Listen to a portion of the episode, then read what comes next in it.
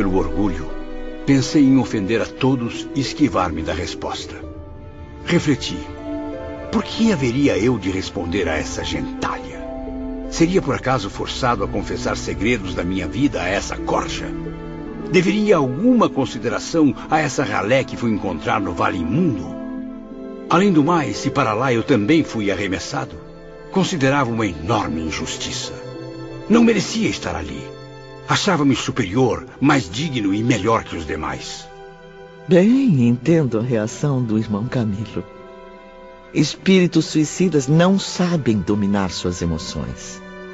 As más vibrações invadem seu interior e se expressam em palavras ofensivas. No entanto, Camilo, ao notar o tom sincero e contido de Belarmino, viu-se estimulado a assumir postura mais educada. Ignorando João de Azevedo, dirigiu-se ao nobre professor de dialética que considerava o único com cultura suficiente para compreendê-lo. Eu, senhor professor, sou um indivíduo que se imaginava iluminado por um saber infalível. Na verdade, hoje começo a compreender que ignorava e continuo ignorando o que existe a dois palmos do próprio nariz. Fui muito pobre, com o insuportável defeito de ser orgulhoso. Um homem que não descria da existência de um ser supremo, mas que jamais o respeitava, muito menos lhe dava satisfações. É, quanto a mim, também não desejo permanecer desconhecido. Todos sabem os motivos que me levaram ao suicídio. A paixão pelo jogo. Joguei tudo, inclusive a honra e a própria vida. Por gentileza, senhor João de Azevedo, vamos deixar que Camilo prossiga. Em outro momento ficarei honrado também com a sua exposição. Fui ignorante em descrer na possibilidade de leis onipotentes partindo do Criador para dirigir a criação, o que me fez cometer erros gravíssimos. Sofri e minha vida foi repleta de desânimo. O arrependimento nunca foi virtude do meu caráter violento e agitado. Quanto mais sofria, mais irritado e genioso ficava. E o orgulho? eterno companheiro. Fazia-me acreditar que além de mim só existiam valores medíocres.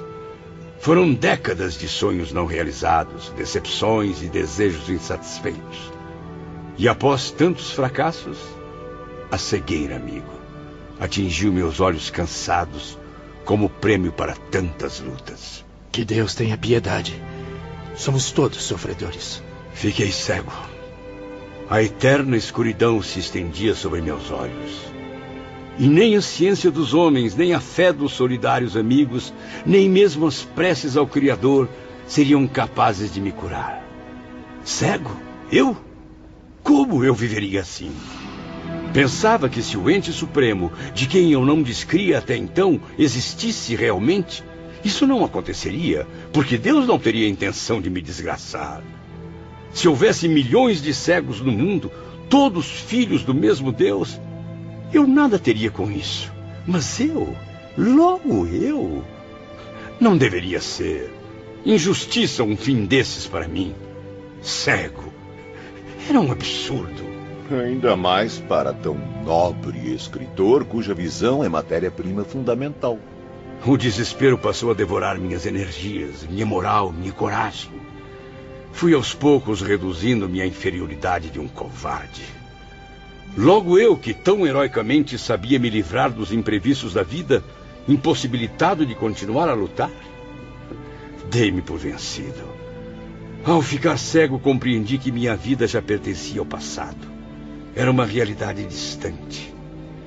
Foi assim que a obsessão do suicídio passou a rondar minha mente. A morte atraía-me como um honroso fim. Estendia-me os braços sedutores, mostrando falsamente a paz do túmulo em confortadoras visões. E como eram confortadoras, amigo Camilo Botelho? Seria a perfeita solução. O melhor meio para se chegar ao fim. ao fim. Mas que fim, meu Deus. Decidido, sozinho com a desgraça, abandonado pela fé, criei um tribunal em torno de mim mesmo Considerei-me um mártir e condenei-me sem apelação. Mas por que, Camilo? Por quê? É que tive medo e vergonha de ser cego. Matei-me no intuito de encobrir da sociedade, dos homens, dos meus amigos, a minha deficiência. Não, meu orgulho jamais permitiria. Ninguém iria se vangloriar vendo-me receber a compaixão alheia. Ninguém contemplaria o espetáculo humilhante da minha figura tateando nas trevas. Meus inimigos não teriam o prazer da vingança ao assistirem à minha derrota. Mil vezes não. E Deus? Por que não recorreu à luz do Senhor Supremo? Deus? Foi ingrato comigo, pensava. Revoltei-me contra o destino. Para mim, Deus, o destino, o mundo, a sociedade estavam todos errados. Só eu estava certo. Somente eu. Porque eu possuía inteligência avantajada e era tão pobre, quase faminto, ao passo que circulavam em torno de mim ignorantes de cofres recheados. Eu que me sentia idealista e bondoso, porque vivia molestado por problemas insolúveis. Eu, cujo coração era generoso, porque vivia incompreendido, ferido pelo descaso. Eu, honesto, correto, de bom caráter, porque vivia a tratar como patifes, negociar com ladrões, confiar em ordinários. Sim, era demais para mim. Ah, ladrões, patifes, ordinários. Conheci bem esse tipo de gente no mundo do jogo. Certamente. Afinal, também era um deles. Repita isso e eu te mato, desgraçado! Ladrão! Eu quero respeito, senhores! Senhores, senhores, tenham calma! Controlem-se antes que sejamos expulsos! Por acaso desejam retornar aos braços do Vale Sinistro? O senhor tem razão. Eh, Por favor, senhor Botelho, continue. Faltou-me compreensão para tão grande anomalia, meus amigos. Não compreendi Deus. Não entendi sua lei. Não entendi a vida. Só compreendi uma coisa. Precisava morrer. Devia morrer. E quando uma criatura deixa de confiar no seu Deus e Criador, torna-se desgraçada. É um miserável, um demônio, um réprobo. Quer o abismo, procura o abismo, atira-se ao abismo. Atirei. As palavras de Camilo acabaram contaminando o ambiente da enfermaria. Os tristes enfermos foram tomados por vibrações negativas. Seus pensamentos retornaram à trágica cena do próprio suicídio. Oh, minha mãe. Minha mãe, me ajude. Eu quero morrer.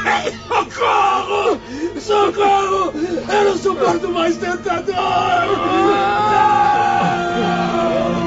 Meu ouvido, meu ouvido! Explodiu meu ouvido e continuo aqui vivo! Por quê? Mas o que está acontecendo aqui? Tenha calma, senhor Camilo. Venha comigo. Por favor. Venha comigo. Precisa retornar ao leito. Senhor Jerônimo, não pode se exaltar assim. Está ardendo em febre. Deite-se aqui. Beba um pouco d'água. Alceste, o enfermo Mário Sobral precisa de um cobertor. Está com muita febre.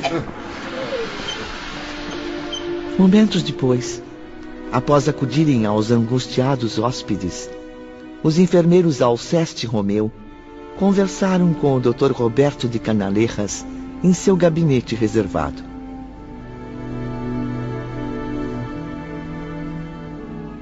Impressionante, Dr. Roberto. Um incidente assim não era previsto.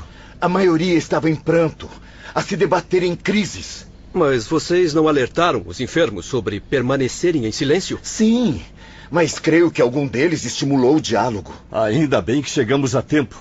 Senão todos os dez estariam descontrolados. Pois, mais uma vez, repito a conduta que devem transmitir a todos os pacientes. No Hospital Maria de Nazaré, o enfermo rodeado das vibrações positivas de seus enfermeiros e dirigentes deve auxiliar o tratamento, conservando-se em silêncio. Não é aconselhável entreter-se em conversas de assuntos pessoais. O resultado pode ser desastroso. Sim, doutor Roberto. Ficaremos mais atentos. Ah, E o Dr. Carlos, onde está? Ah, na enfermaria onde ocorreu o incidente.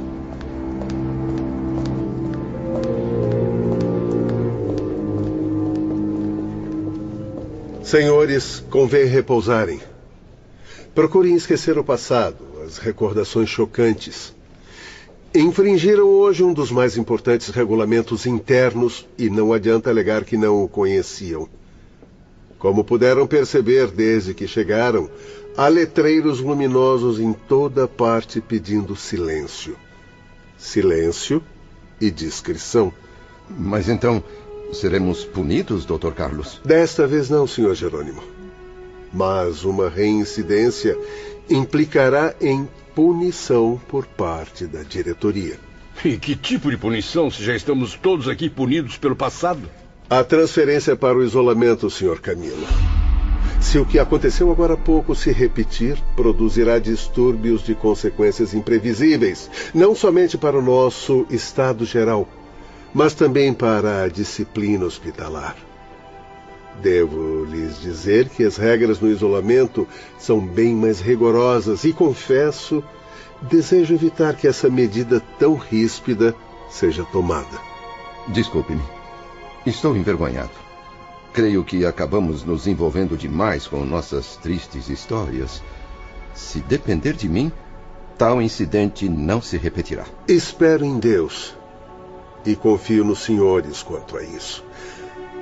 De qualquer maneira, a partir de agora, um guarda do regimento de lanceiros está designado para o plantão nesta enfermaria.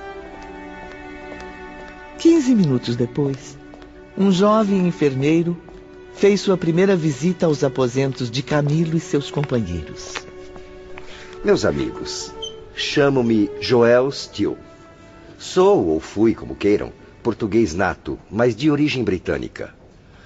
Na verdade, o velho Portugal sempre foi muito querido ao meu coração. Jamais pude esquecer os maravilhosos dias em que fui acolhido em seu seio. Fui feliz em Portugal, mas depois o destino me arrastou para o país de Gales, berço natal de minha querida mãe, Doris Steele da Costa. E então. Bem, chega de apresentações. É como compatriota e amigo que convido a todos ao centro cirúrgico. Lá farão os exames necessários porque neste momento se iniciam os trabalhos de cirurgia de seus perispíritos. Graças a Deus. Quando quiser. Estou pronto, meu jovem. Não desejo outra coisa desde muito tempo. Não imagina a dor que sinto, meu caro Joel. Não sabe o quanto esperava pela presença de um médico. Pois muito bem. Assistentes, levem os senhores Mário e Jerônimo nas macas. Pobres irmãos. O estado deles requer cuidado imediato. Os que estiverem em condições de caminhar serão acompanhados pelos enfermeiros. Podemos ir? Camilo e os demais enfermos saíram, amparados pelos braços fraternos dos assistentes. Ele pôde então distinguir algo desse magnífico hospital que ainda não havia notado. Não somente a arquitetura excelente, mas também o grandioso aparelhamento. Bem lembrado, Ivori. Um conjunto de peças extraordinárias, apropriadas às necessidades clínicas no plano espiritual. Pude perceber, mesmo com a visão comprometida, o elevado grau que atingiu a medicina entre nossos protetores, embora aquele local não representasse zona adiantada da espiritualidade. Médicos dedicados, com fisionomias bondosas, atendiam os necessitados. Entretanto, nem todos vestiam uniformes indianos. Muitos trajavam longos aventais brancos e transparentes, como umas túnicas especiais, de tecido fosforescente. Senhor Camilo, aqui chegamos ao pavilhão reservado aos trabalhos assistenciais. Transfiro os seus cuidados agora ao Dr. Roberto de Canalerras. Muito obrigado, Joel. Fico muito grato em revê-lo, Dr. Roberto. Eu estou aqui para ajudá-lo no que for possível, Camilo. Queira me acompanhar, por favor. O senhor precisa fazer minuciosos e importantes exames. Meu pai, o Dr. Carlos e Ruaendo, nosso cirurgião, também vão lhe prestar assistência. Entra, Camilo. Estávamos esperando pelo senhor. Ah, Já conhece o Dr. Ruaendo? Boa tarde. Boa tarde. Fique à vontade. Vou ajudá-lo a deitar-se. Na hora seguinte, recebi intenso socorro físico e espiritual. justamente nas regiões do meu corpo terreno que foram dilaceradas pelo projétil. Os aparelhos faríngico, auditivo, visual e cerebral estão bastante comprometidos. Uma indefinível sensação invadiu a minha mente durante aquele estranho tratamento. Era como se eu possuísse um segundo corpo, um modelo do que foi destruído pelo suicídio. Como se eu fosse duplo e o segundo corpo, mesmo possuindo a capacidade de ser indestrutível, sentisse ainda as dolorosas vibrações do primitivo. Preparar sondagem de luz. Serão necessários muitos banhos magnéticos. Ativar bálsamos purificadores. Assistente, faremos agora as intervenções de substâncias luminosas, extraídas dos raios solares.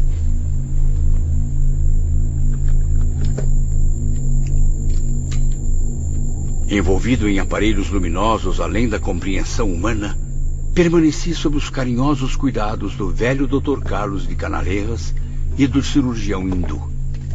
Enquanto isso, o jovem Dr. Roberto observava a tudo, pois encontrava-se ainda em aprendizado na medicina local.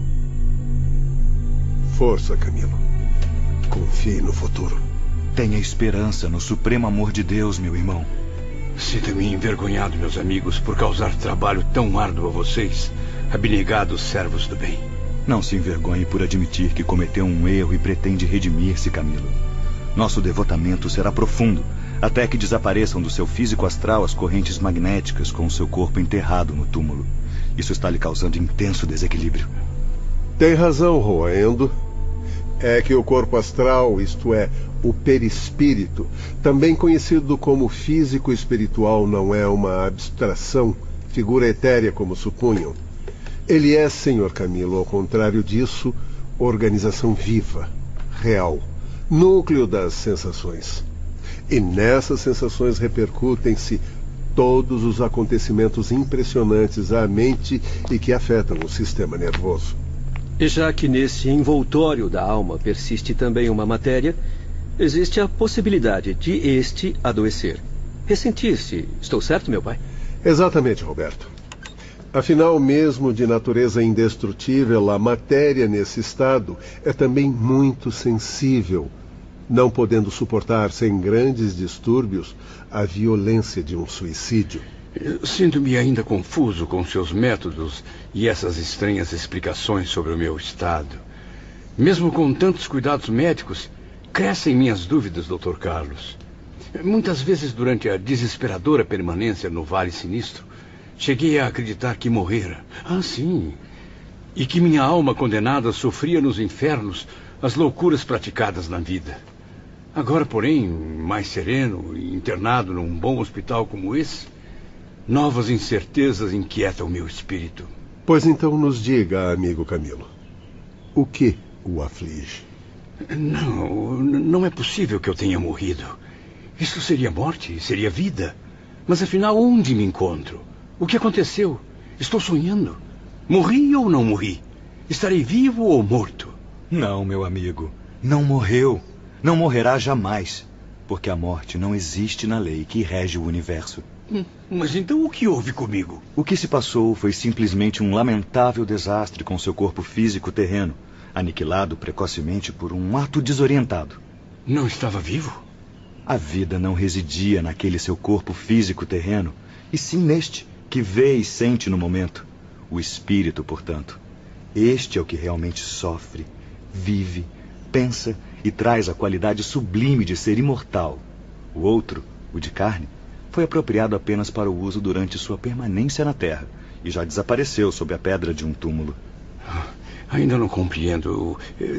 Tudo está muito nebuloso. Fique calmo, Sr. Camilo. Compreenderá melhor à medida que for se restabelecendo. Camilo foi levado de marca rumo à enfermaria. Seu estado requeria repouso. Serviram-lhe uma sopa reconfortante Deram-lhe água cristalina e balsamizante. Obedecendo à caridosa sugestão de Roberto, procurou adormecer.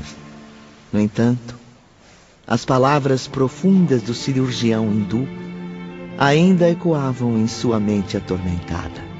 A vida não residia no corpo físico terreno que destruiu, mas sim neste espírito que vê e sente no momento, o qual traz a qualidade sublime de ser imortal.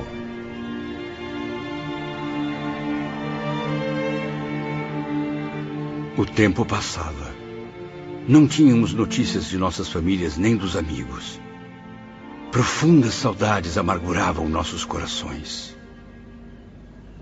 Oh, minha amada esposa, não imagina quanta saudade. O que foi fazer comigo, meu amor? Como pude abandoná-la assim? Paciência, amigo Camilo. Esse mal-estar é passageiro. Difícil suportar, Joel. É muito doloroso estar longe para sempre dos entes queridos. A tendência é que a situação se suavize, Camilo. Tenha calma. Mas não posso ao menos rever minha esposa ou saber o que se passa com meus filhos? Sim, existe permissão para os hóspedes receberem visitas mentais, desde que sejam mensagens emanadas do mais puro amor. Apenas votos fraternos de paz e felicidade futuras e que provenham dos entes queridos deixados na Terra ou dos simpatizantes. Até mesmo das moradas espirituais mais elevadas é possível receber mensagens, mas apenas daqueles que o amem, que se interessem pelo seu restabelecimento e progresso. Mas então não posso me comunicar, responder as mensagens? Não, ao menos por enquanto. E como posso recebê-las? Desde que tais pensamentos fossem irradiados por vibrações positivas, eles eram transmitidos por meio bastante curioso e eficiente, o qual, na ocasião, deixou Camilo perplexo por causa de seu desajuste espiritual. Mas voltemos às explicações dos doutores. Camilo, não sei se já notou, mas existe em cada dormitório um aparelho bastante sofisticado. Ele é feito de substâncias eletromagnéticas que acumulam altíssima potência de atração, seleção, reprodução e transmissão. Esse aparelho reflete em sua face espelhada quaisquer imagens e sons que caridosamente a ele forem dirigidos. Quando de um coração generoso emanarem vibrações fraternas pelas imensidões do espaço, invocando graças na oração à sua alma atormentada, você será imediatamente informado por luminosidade repentina. Por intermédio dela, será capaz não somente de ouvir a oração, mas também de ver a imagem de quem está falando. Mas isso é um sonho, um milagre. Agora tudo parece estranho e impossível à sua mente ainda confusa. Mas com o tempo compreenderá, Camilo, que é algo bastante natural, até comum nas esferas espirituais educativas. Ficará surpreso, meu amigo. Haverá momentos em que pessoas a quem nem sempre percebia como amigos leais surgirão no espelho magnético, enquanto outras, a quem sempre tratou com gratidão e amor, raramente ou jamais aparecerão. Poderei assim saber o quanto pensam a meu respeito, conhecer as súplicas dirigidas à providência divina, enfim, eh, todo o bem que me possam desejar ou a meu favor praticar? Sim, Camilo.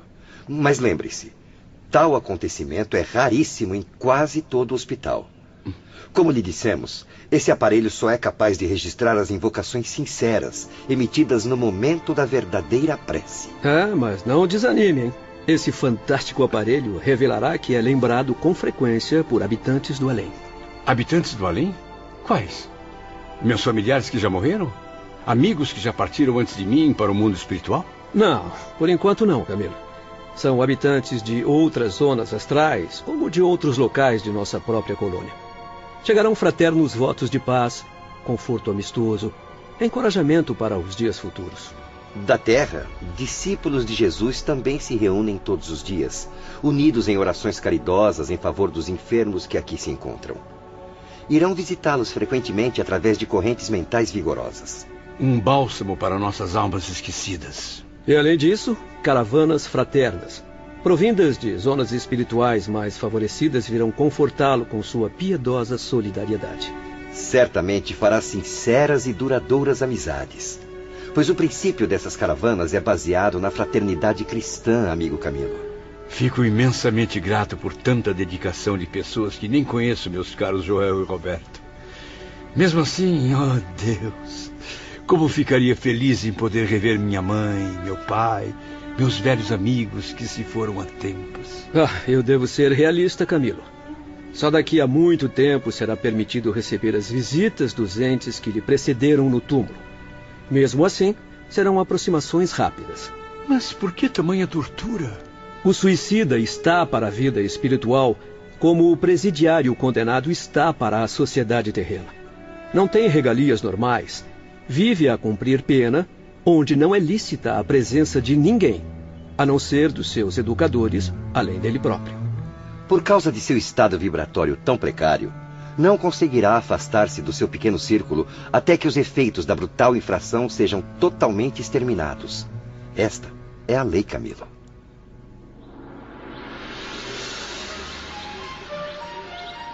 Dias depois, em certa manhã. Bom dia, meus amigos. Como se sentem? Bom dia, Dr. Roberto. Aqui devemos confortadora visita logo ao nascer do sol. Bom, eu venho convidar a todos para uma importante reunião à tarde.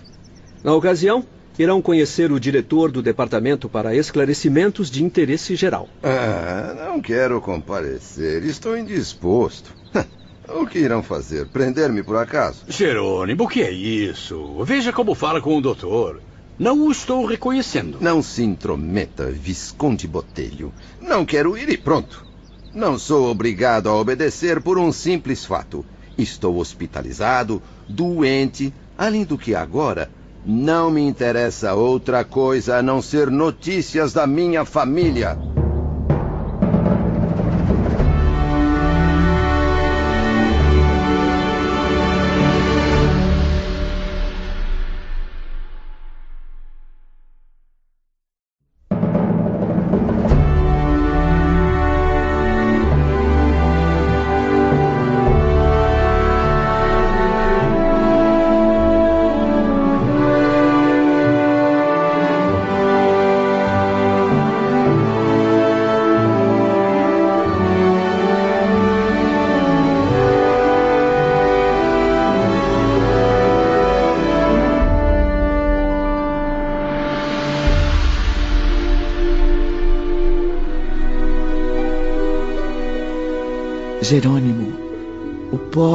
Ex-comerciante do porto, parecia não fazer ideia da situação em que se encontrava.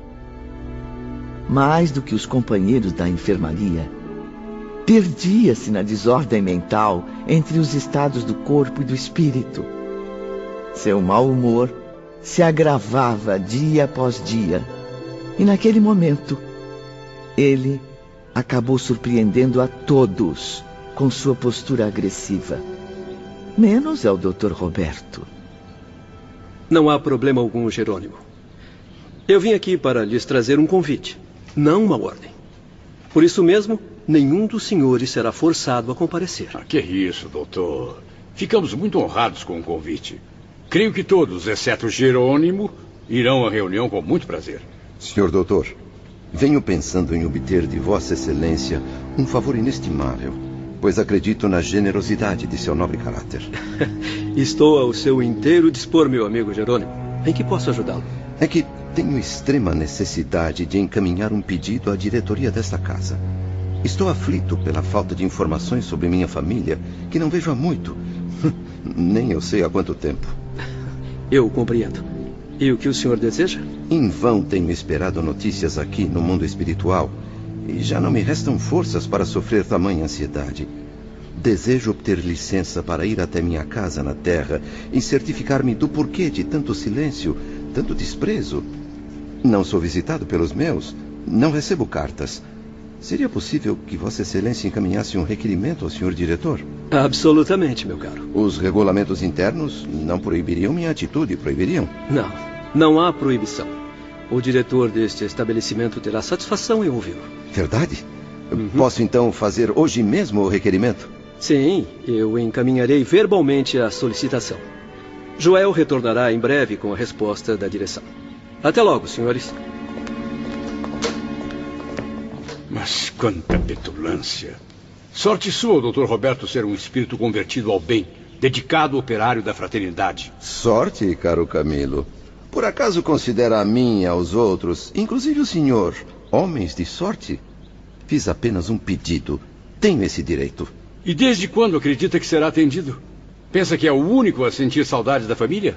Talvez não seja o único a desejar rever os familiares, mas posso ser o primeiro a alcançar tamanha bênção.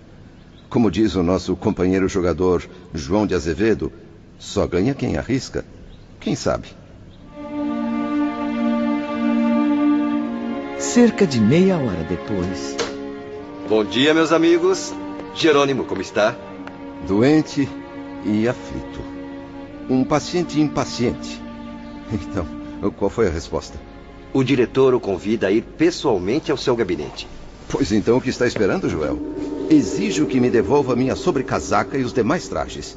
Como posso me apresentar ao gabinete do maioral trajando este horroroso sudário de enfermaria? Como preferir, senhor Jerônimo. Acompanhe-me, por favor. Mas não pode ser. Até breve. Ou quem sabe, até nunca, meus amigos.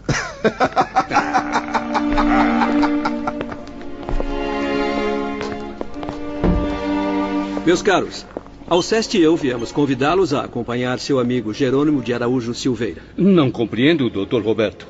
Isso não iria contra os regulamentos internos? Estamos cientes de que nenhum de vocês está satisfeito com os regulamentos que, de algum modo, proíbem notícias da Terra. No entanto, convém informá-los de que tamanho rigor foi estabelecido em benefício dos próprios senhores, embora não exista nenhuma proibição formal para uma rápida visita aos planos terrenos. Ora, mas então para que tanta rigidez? Senhor Belarmino, meus amigos, prestem atenção a este aparelho que já conhecem. Venham, aproximem-se. Todos podem sair dos leitos e sentar-se nas poltronas. Alceste, por favor, comece os ajustes. Vão acompanhar agora os passos de Jerônimo desde o momento presente. Caso ele venha a obter a licença, como espero que aconteça, vocês farão com Jerônimo a viagem que ele tanto deseja. Porém, não precisarão sair deste local. E amanhã, se ainda desejarem descer aos seus antigos lares em visitas prematuras, serão atendidos imediatamente. Portanto, prestem atenção. Alceste vai ampliar o aparelho até que apareçam as imagens de Joel e Jerônimo em tamanho natural. Perplexos, mas interessados, acomodamos-nos nas confortáveis poltronas. Era como se aguardássemos o início de uma peça teatral. E, de repente. Espantoso! Joel diante de nós, no mesmo plano em que estamos. Sua imagem é perfeita. Parece estar conosco de verdade aqui dentro da enfermaria. Vejam, está amparando Jerônimo pelo braço, caminhando em busca da saída de serviço. E tudo ia se tornando tão intenso que logo esqueceram-se de que, na verdade, continuavam sentados em poltronas em seus aposentos no mundo espiritual.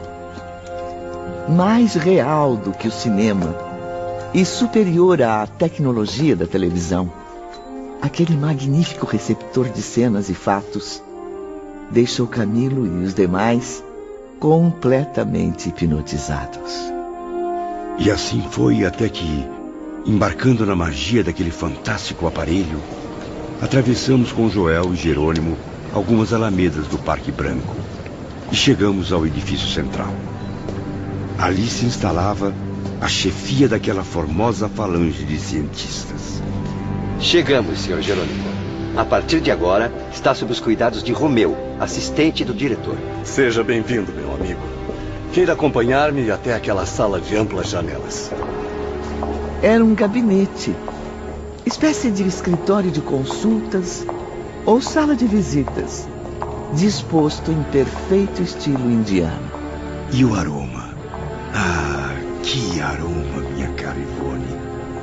Um perfume sutil, de essência desconhecida ao nosso olfato, deliciou-nos. E ao mesmo tempo ampliou nossa admiração pelo aparelho que nos servia no mundo espiritual. Logo em seguida, uma leve cortina de tecido flexível agitou-se numa das portas frontais. Confesso que me diverti ao ver a reação de Jerônimo. De um salto, o pobre homem que estava sentado procurou levantar-se e fugir, mas foi impedido por Romeu. Caro irmão Teócrito, aqui está nosso pupilo Jerônimo de Araújo Silveira.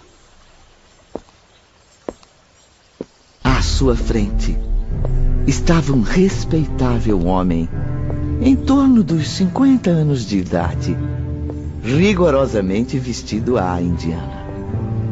Trazia um turbante alvo, no qual cintilava formosa esmeralda em forma de estrela. Túnica de mangas fartas, faixa na cintura e sandálias típicas. Romeu prosseguiu. Jerônimo vem nos preocupando muito. Deseja visitar a família no ambiente terreno. Ele não se conforma, muito menos suporta a obediência aos princípios de nossa instituição.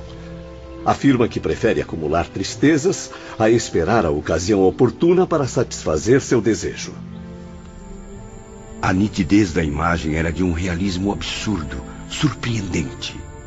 O rosto do ilustre diretor, suavemente moreno, era de linhas clássicas, e o brilho de seus olhos faiscava inteligência.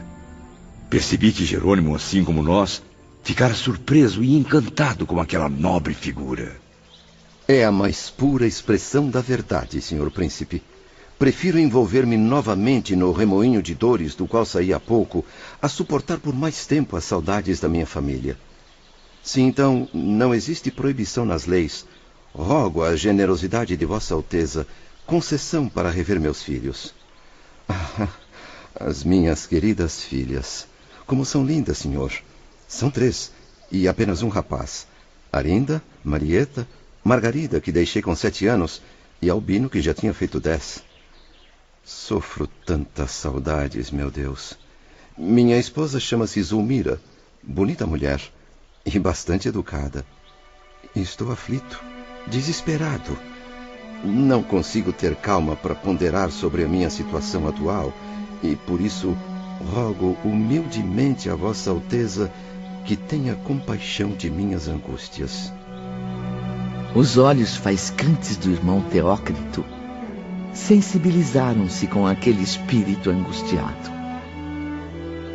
O diretor contemplou-o bondosamente, penalizado diante da desarmonia mental do paciente.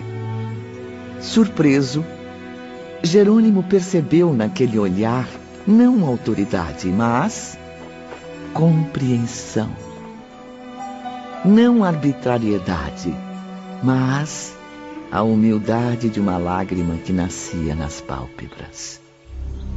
Venha cá, Jerônimo. Aproxime-se. Sente-se aqui. Beba um pouco desta água. Vai lhe fazer bem, meu amigo. Meu irmão Jerônimo, antes de oferecer resposta à sua súplica, devo esclarecer que, absolutamente, não sou um príncipe como supõe. Desculpe-me pelo equívoco, Alteza. Por isso mesmo, não possuo o título de Alteza. sim, sim, é claro, é claro.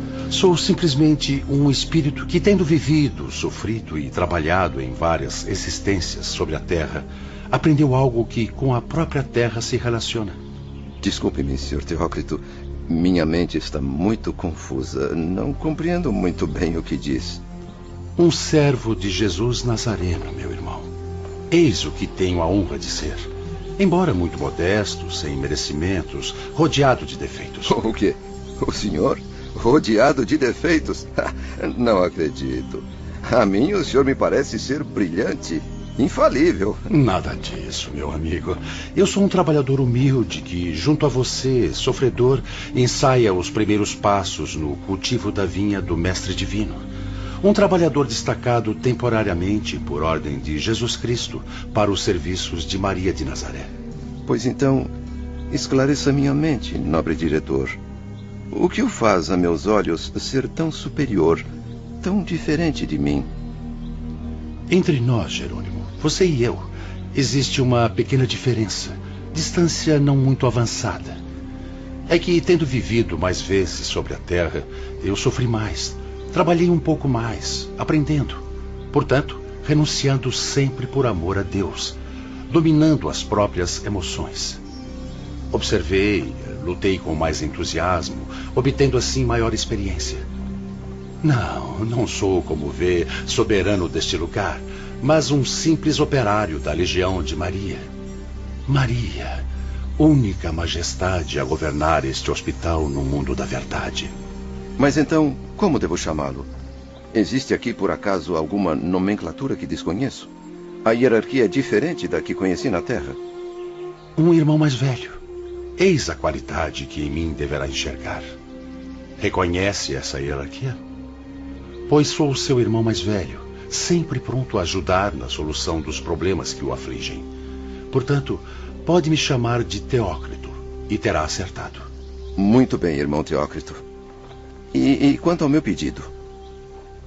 Deseja rever seus filhos, não é, Jerônimo? É justo, meu amigo. Os filhos são parte do nosso ser, cujo amor nos enche de emoções, mas que não raramente também nos oferecem desgostos.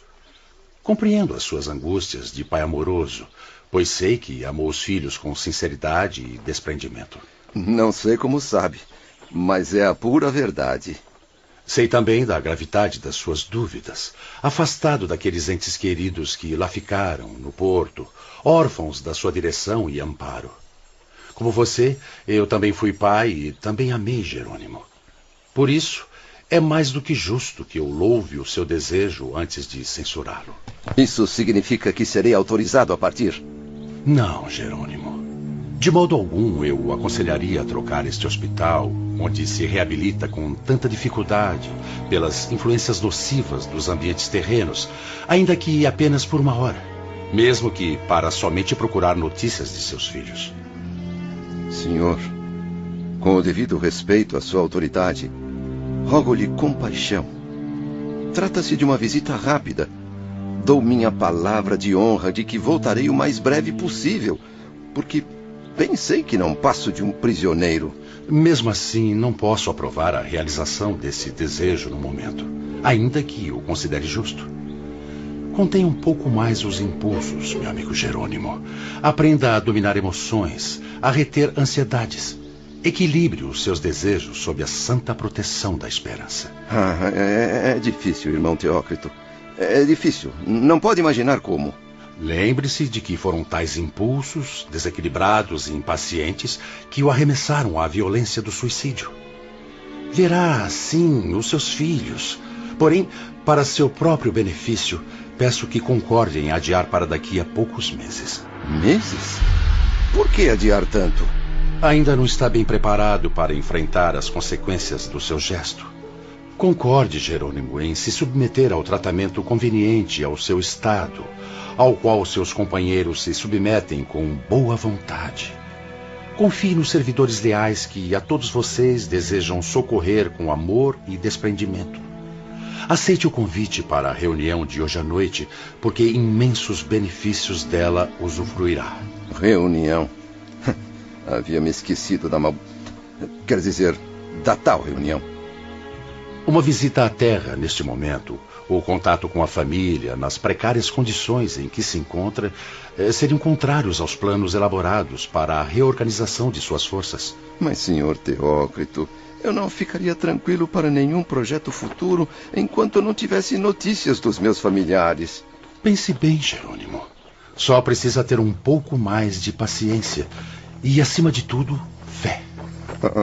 Deus do céu. Margaritinha.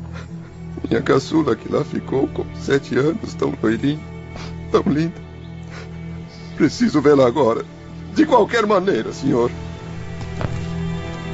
Enquanto isso, na enfermaria, Camilo e seus companheiros testemunhavam a tudo com profunda ansiedade. Caráter rebelde, violento, só poderia agir dessa maneira. Será que Jerônimo não percebe que está errado? Quanta ignorância, meu Deus. Pela modesta experiência que tem o Sr. Camilo, ouso afirmar que será difícil convencê-lo a desistir. Confio, Dr. Roberto, na boa conduta e ponderação do nobre diretor. É um espírito elevado, justo. Certamente convencerá Jerônimo a esperar o tempo necessário. É, Deus queira que esteja certo, meu amigo. Infelizmente, Jerônimo não alcançou a sensibilidade suficiente para compreender. Compreender o quê? A sublime caridade que está recebendo.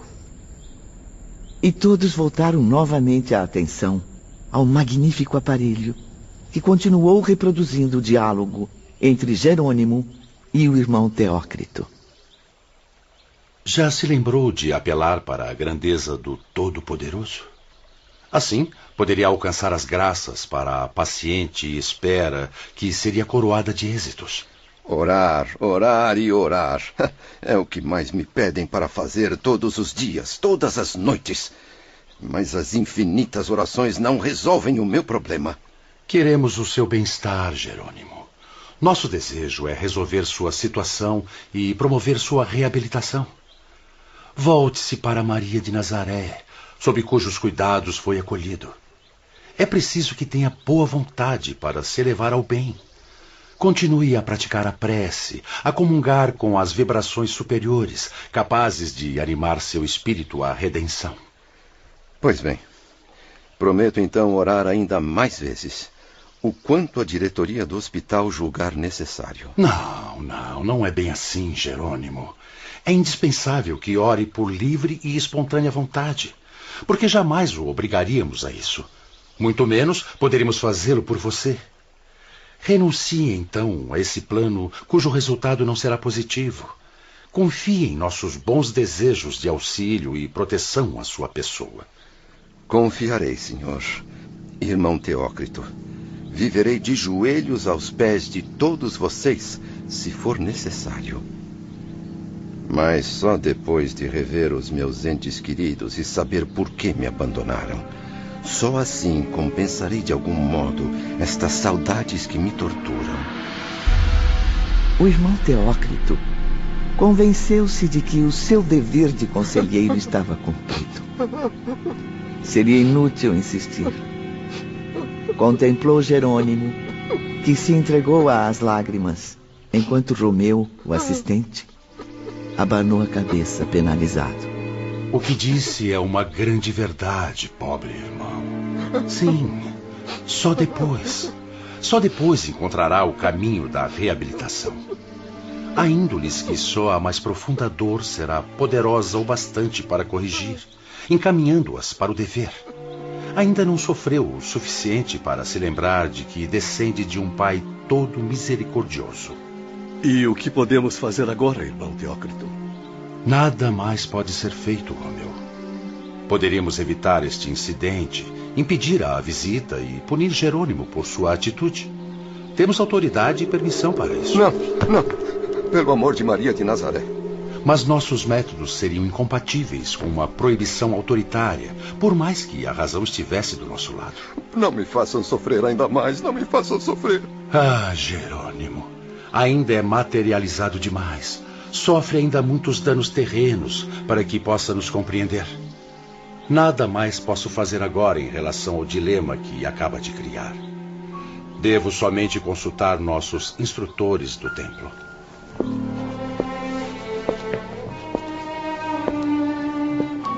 Após retirar-se para um aposento secreto, o irmão Teócrito comunicou-se telepaticamente com a direção geral do Hospital Maria de Nazaré.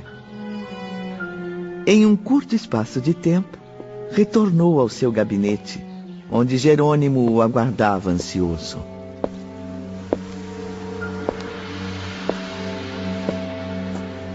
Nossos orientadores maiores permitirão a sua liberdade de ação. Um espírito nas suas condições não está livre das rédeas carnais. Dessa forma, não poderá ser forçado por nós a deveres que não aceitaria. Isso quer dizer que? Visitará seus entes queridos na Terra. Irá a Portugal, à cidade do Porto, onde residia, a Lisboa, como deseja. Ah, graças a Deus. Graças à diretoria geral. Romeu, como estou? Preciso tomar um bom banho, me recompor. E não se esqueça dos meus trajes, hein? Compreendo o seu entusiasmo, meu amigo. Mas não se esqueça. A ternura paternal do Criador leva a extrair, muitas vezes, de um ato condenável, um exemplo saudável tanto para o próprio delinquente quanto para quem o observa. Por isso, estou certo de que sua inconsequência servirá de exemplo para você mesmo e de advertência para quem dela tomar conhecimento. Perfeitamente, irmão Teócrito. Estou liberado. É, só mais uma coisa, meu caro.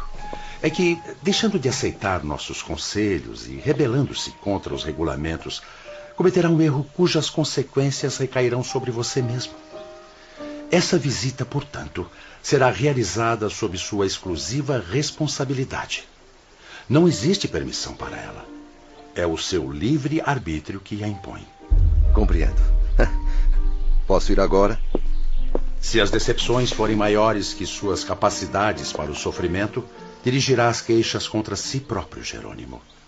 Por isso deixamos de fornecer as desejadas notícias pelos meios de que dispomos. Afinal, a verdade é que não havia necessidade de se afastar daqui a fim de obtê-las. Vamos, Jerônimo. Precisa se preparar para partir. Obrigado, irmão Teócrito. Muito obrigado. Pode ir agora, meu amigo. Que os seus caprichos sociais terrenos sejam satisfeitos. Porque bem cedo ficará aborrecido com a terra. Que o deixem agir como deseja. A lição será amarga, mas irá proporcionar uma compreensão mais rápida e, com o poder de Deus, maior progresso também. Enquanto isso, na enfermaria, fez-se uma pequena pausa na reprodução dos acontecimentos. Todos os enfermos, a começar por Camilo, reprovaram o comportamento de Jerônimo. Jamais imaginei que ele pudesse se comportar com tanta displicência. Má educação. Esta é a principal causa de tamanho desrespeito aos regulamentos. Eu concordo em parte, caro Belarmino. Certamente a boa educação ajuda muito na adaptação aos ambientes espirituais. Porém, ela não representa tudo. Os puros sentimentos, o estado mental em harmonia com princípios elevados e o bom caráter, produzem a boa educação moral e espiritual. E tais virtudes formam o principal elemento para uma esperançosa situação no além-túmulo, desde que o suicídio não venha a anular tal possibilidade. Dr. Roberto, os diretores não poderiam fornecer as notícias solicitadas sem que o enfermo se arriscasse em uma viagem tão perigosa? Sim, meu bom Camilo. Se tais notícias cooperassem para o bem-estar do paciente. Aliás, em regra geral, convém a entidades espirituais suicidas como vocês ficarem longe de emoções fortes haja vista o estado de exaltação em que se encontram. Então, todos nós estamos, por acaso, proibidos de sentir saudade dos entes queridos? Mas é claro que não. Saudade é um sentimento positivo, desde que em equilíbrio, é como qualquer outro sentimento. Eu só quero esclarecer que notícias da Terra jamais confortarão nenhum de nós que pertencemos à espiritualidade. No caso de Jerônimo, é evidente o objetivo da diretoria de esconder do enfermo algo que o magoará profundamente sem necessidade. Por que, doutor Roberto? Bom, porque se Jerônimo se submetesse de boa vontade aos regulamentos, a realidade que ele presenciará em breve viria na época certa, quando estivesse preparado para enfrentá-la. Isso evitaria choques muito dolorosos. Porém, agindo sem subordinação, coloca-se numa situação delicada e por isso terá que responder pelas próprias consequências. E quais serão as consequências, doutor?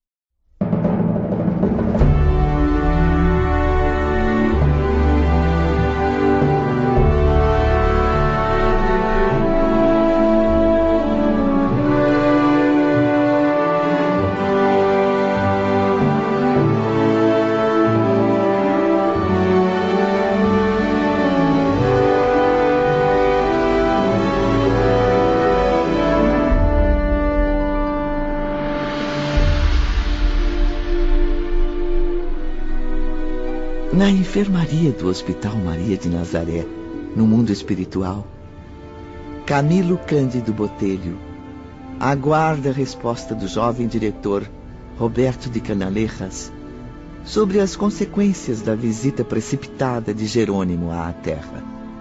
Consequências que conhecerá em breve, senhor Camilo. Eu só posso afirmar agora que os atos inconsequentes de Jerônimo se voltarão violentamente contra ele próprio. Isso poderia ser evitado caso o trabalho educativo fosse efetuado por seus conselheiros de modo suave e amoroso. Vejam, o receptor de imagens está acendendo novamente. Todos os espíritos ali presentes voltaram sua atenção à fantástica tela real. E o que então ocorreu? Ultrapassou todas as expectativas, a ponto de Camilo e seus companheiros passarem a sofrer juntos com o desventurado Jerônimo. Um sofrimento profundo, causado pelos dramáticos acontecimentos com sua família depois de sua morte. Irmão Olivier, tenho ordens da diretoria-geral para o departamento de vigilância. Já estou a par do assunto, Romeu. Solicitei à seção de relações externas dois guias vigilantes bastante competentes para acompanharem o visitante à Terra. Perfeitamente, diretor. Não seria admissível abandonar Jerônimo aos perigos dessa excursão. O pobre espírito é muito inexperiente e ainda está muito fraco. Cá estão eles. Ramiro de Guzmán e seu assistente. Idílio Caleb. Competentes vigilantes acostumados a chefiar as expedições mais arriscadas no Vale Sinistro. Começamos a compreender então que naquele hospital, os postos avançados e de maior responsabilidade, as tarefas que exigissem maior energia, saber e virtudes, ficavam a cargo dessas personagens. A maioria com o semblante ou trajes hindus. Espíritos de alta qualidade moral e intelectual. Preparem-se para a nova expedição. Os guardiães deverão acompanhá-los. Pouco tempo depois, à frente do portão central, Jerônimo aguardava impaciente, em companhia de Joel, a chegada do veículo de transporte. O ex-comerciante do porto estava obcecado pela visita à família na terra, alheio a tudo ao seu redor. Seu estado mental o fazia cada vez mais regredir à condição de encarnado.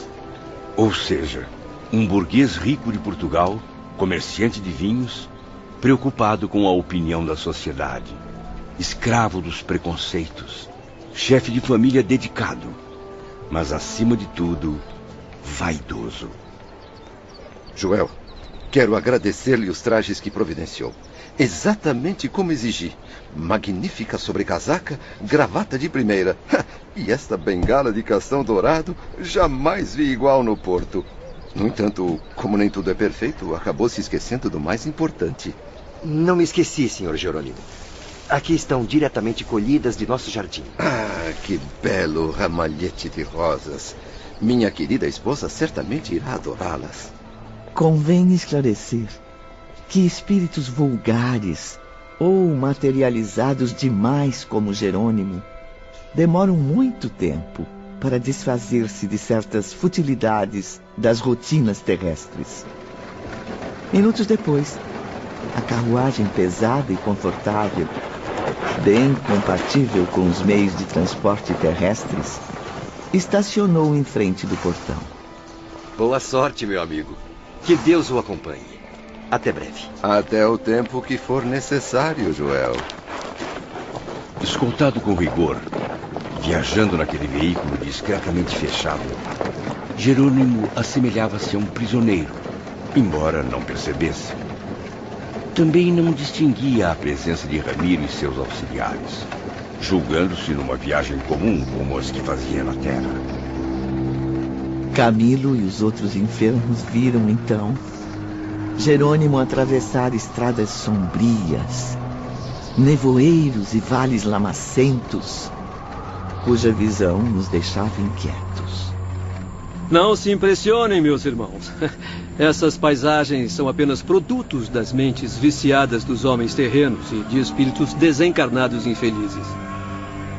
Mas era difícil não se impressionar com as imagens de aldeias miseráveis, habitadas por entidades dos planos mais ínfimos, bandoleiros e hordas de criminosos desencarnados.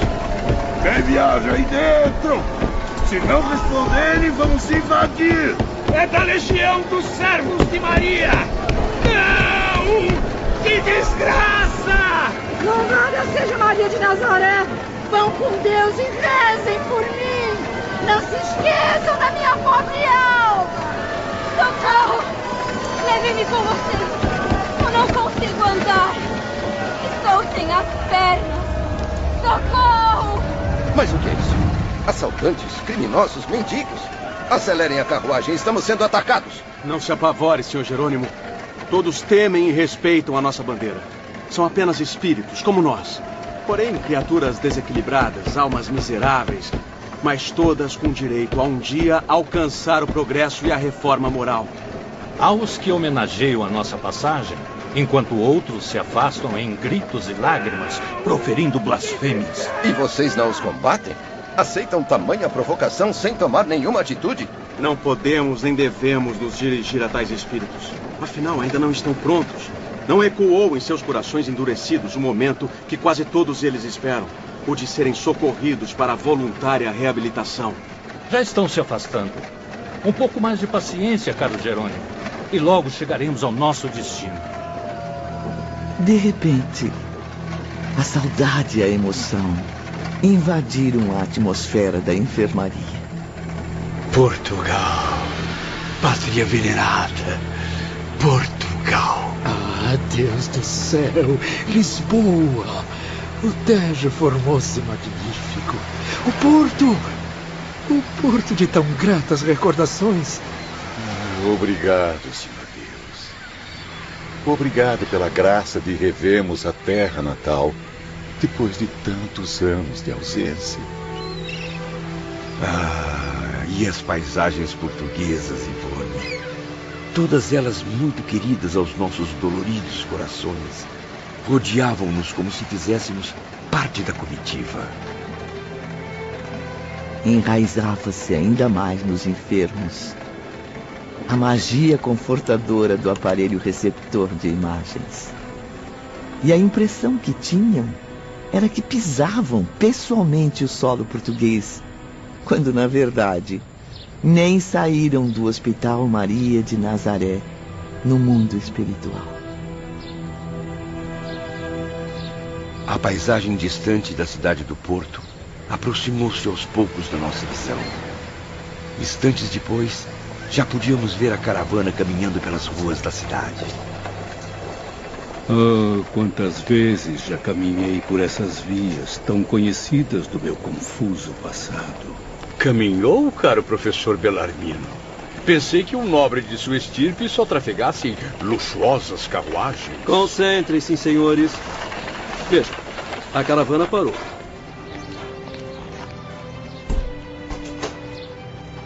Reconhece esta bela residência com jardins e sacadas, senhor Jerônimo? Minha casa. É a minha casa. O ex-comerciante de vinhos entrou rapidamente, reconhecendo naturalmente o seu antigo lar. Margaridinha, a minha filhinha querida. Seu papai está aqui. Onde está, filhinha? Margaridinha, é o seu papai que chegou, minha filha. Por mais que procurasse, dentro do velho lar, restava apenas a indiferença e a solidão. Onde estarão todos? Será que estão dormindo? Mas a esta hora do dia? Ninguém aparece. Mas que móveis são esses? E essas cortinas? A Zulmira nunca gostou de azul. Albino, meu filho. Marieta. Arinda. Margaridinha, o que aconteceu com todos? Zulmira, minha esposa.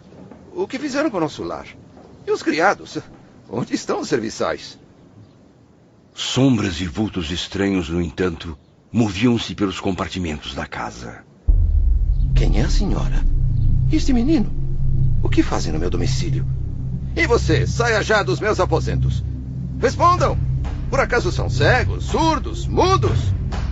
Eram indivíduos encarnados, os novos habitantes da casa que pertenceu a Jerônimo. Uma profunda decepção invadiu seu peito. Bando de mal educados. Minha biblioteca, o que foi feito dela? E estes quadros, o que estão fazendo nas minhas paredes? Mas a decepção se transformou num arrepio de terror. Jerônimo fixou os olhos num calendário sobre a estufa que indicava a data do dia anterior. Não pode ser. Eu não acredito. 6 de novembro de 1903? Ele fez um incrível esforço, estimulando a memória, enquanto infinitas e confusas ideias embaralhavam seu raciocínio. Preciso ter calma. Deve haver alguma explicação. Não tomo conhecimento das datas há muito tempo. A verdade é que perdi a noção do tempo após as desgraças que tenho vivido. A morte. Tão doloroso foi o estado de loucura em que se envolveu após o suicídio. Tão grave a enfermidade que o atingiu após o tiro no ouvido, que Jerônimo, assim como eu, acabou perdendo a contagem dos dias. Pois no abismo em que se via aprisionado há tanto tempo, só existiam trevas. Para aquele espírito desesperado, a contagem do tempo ainda era a mesma do fatídico dia. Deus Pai, iluminai minhas ideias. Não me lembro de outra data depois de 15 de fevereiro de 1890. E este calendário à minha frente revela-me que esteja ausente de casa durante 13 anos. Guardiães! Lanceiros! Ele está tentando fugir! Não deixem escapar! Preciso perguntar aos vizinhos. Dona Isaura, onde estão Zulmir e meus filhos? Para onde se mudaram? Seu Manuel, o senhor viu Margaridinha? Responda! Sou eu, Jerônimo, o dono da casa ao lado, lembra? Respondam, pelo amor de Deus. A passagem está bloqueada, Ramiro. Não há como o prisioneiro ultrapassar o portão. Então tragam logo Jerônimo para dentro da carruagem. Vamos seguir viagem. Devemos regressar à colônia em poucas horas. Não, não! Deixe-me procurar por meus filhos! Logo após entrar no veículo, os protestos impressionantes de Jerônimo foram acudidos por entidades curiosas, almas errantes do plano invisível. Eram espíritos ainda escondidos nas camadas mais baixas da terra. Ah, pobrecinho! Perdeu a mulher e os filhinhos. Quem mandou estourar os miolos, é? Culpa sua! Não. Somente sua! Não. Traidor! Eu sei bem onde elas estão. Só conto se me deixar viajar com você. Estão importunando o nosso prisioneiro, Ramiro? Convém expulsar essas pobres criaturas? Não interfira, Idílio. Deixe que Jerônimo os ouça. O irmão Teócrito foi bastante claro, não se lembra? A visita à Terra é de inteira responsabilidade do prisioneiro. Nossa missão é apenas protegê-lo e garantir seu breve regresso ao hospital. Então pretende esclarecer o paradeiro de sua amada família, ó miserável príncipe dos bons vinhos? Pois saiba que foram todos despejados há muitos anos. Seus credores tomaram sua casa e suas últimas economias. Por favor. Migalhas que até de seus filhos você andou escondendo. Procure seu filho na penitenciária de Lisboa. Margaridinha nas sarjetas do cais da Ribeira, vendendo peixes, fretes e o corpo a quem pagar mais um pouco. Explorada pela própria mãe, sua esposa Zulmira, a quem você habituou ao luxo excessivo. Mulher orgulhosa. Jamais iria se curvar a um trabalho digno e viver na pobreza. Saudades também das filhas Marieta e Arinda? Oh, a primeira está casada, cheia de filhos doentes, vive na miséria, passa fome e é espancada por um marido bêbado e ignorante. A segunda, empregada de um hotel de quinta categoria. Lava chão, lustra panelas, limpa as botas de viajantes imundos. Isso tudo assusta. Ah, pobre homem. Está tremendo, aterrorizado. Por quê? O que você esperava que acontecesse? Não foi essa a herança que deixou a família com o seu suicídio, canalha? Covarde, mentiroso, mau caráter. Vamos pegar esse criminoso!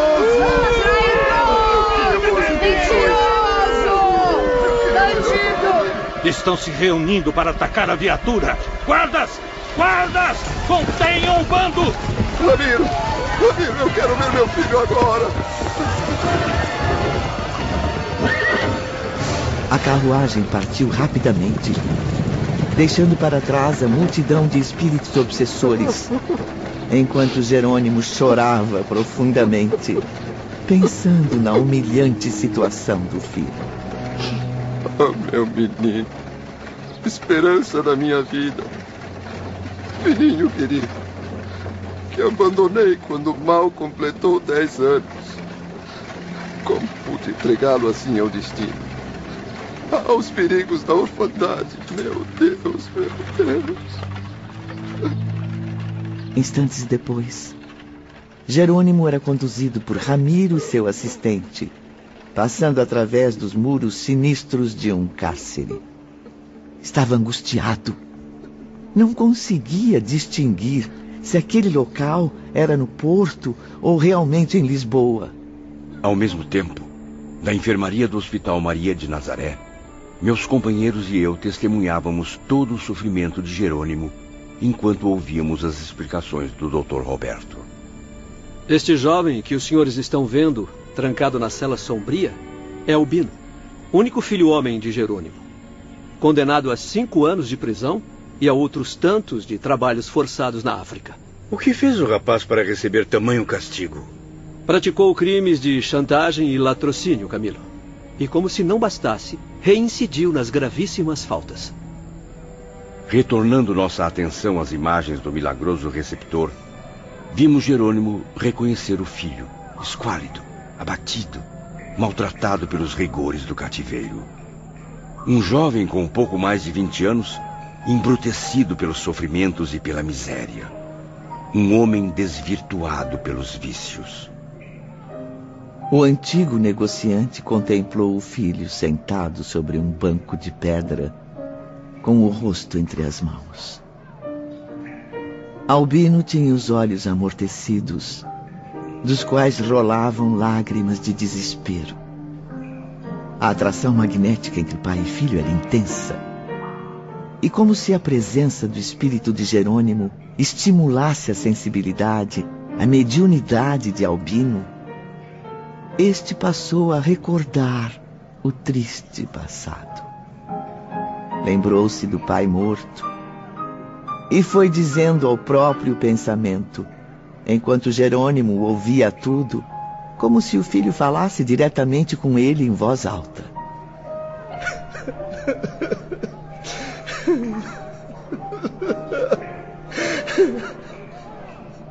Perdoai-me, Senhor, meu bom Deus. Eu peço vossa misericórdia. Jamais desejei envolver-me neste problema sem solução. Eu sempre quis ser bom, meu Deus. Sempre. Mas faltaram amigos generosos que me estendessem mãos salvadoras, oportunidades que me criassem perspectivas honestas. Vi-me jogado ao abandono depois da morte do meu pai, como um menino indefeso e inexperiente. Continuávamos eu e os demais enfermos, completamente envolvidos com aquela atmosfera desoladora.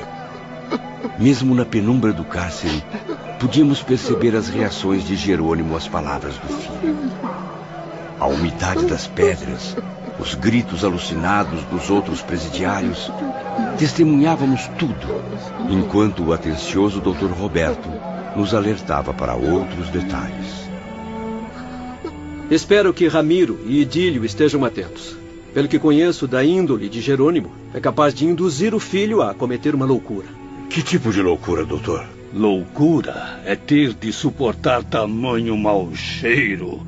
Preferiria a morte a ter de passar uma só noite num calabouço fedorento como esse.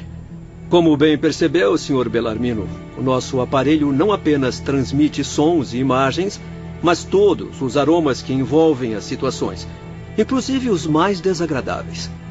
Quanto à sua pergunta, caro Camilo, Voltemos nossos olhares à tela luminosa.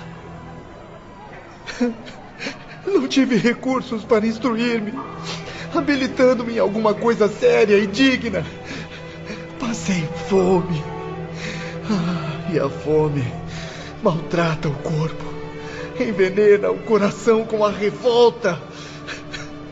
Tremi de frio muitas noites em albergues inabitáveis.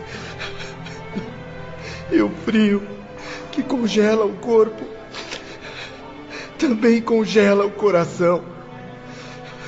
Sofri a angústia da miséria, sem esperança e sem tréguas. A solidão do órfão, consumido por saudades do passado, envelhecido em pleno alvorecer da vida. Graças a tantas desilusões. Eram vibrações sombrias que repercutiam na consciência do pai suicida. Eu sou o grande culpado. Eu confesso, meu Deus, sou culpado pela situação do meu pobre filhinho. Eu sou o único responsável por tantas tragédias. Não pude me aproximar dos bons, dos honestos e respeitáveis, para que me compreendessem e me ajudassem. Eu tentei inúmeras vezes. Tentei conseguir emprego para ter um futuro digno, mas os antigos amigos que procurei me repeliram desconfiados. Duvidavam de mim, porque meus pais ficaram marcados pela desonra. Afinal, minha bondosa mãe perdeu as virtudes quando se viu desamparada e sozinha. Zulmira? a, a quem sempre ofereci do bom e do melhor, muito além das minhas posses. O que ela fez com vocês? Por que me diz que sua mãe desvirtuou-se? Jerônimo, ainda preso às vibrações da matéria, tentava se comunicar com Albino, acreditando que o filho pudesse vê-lo. Mas o jovem encarcerado, concentrado em suas dolorosas reflexões, não percebia a presença espiritual do pai. Eu tornei-me homem depois de me envolver com os piores elementos da sociedade. Eu precisava viver. O orgulho ferido me torturava.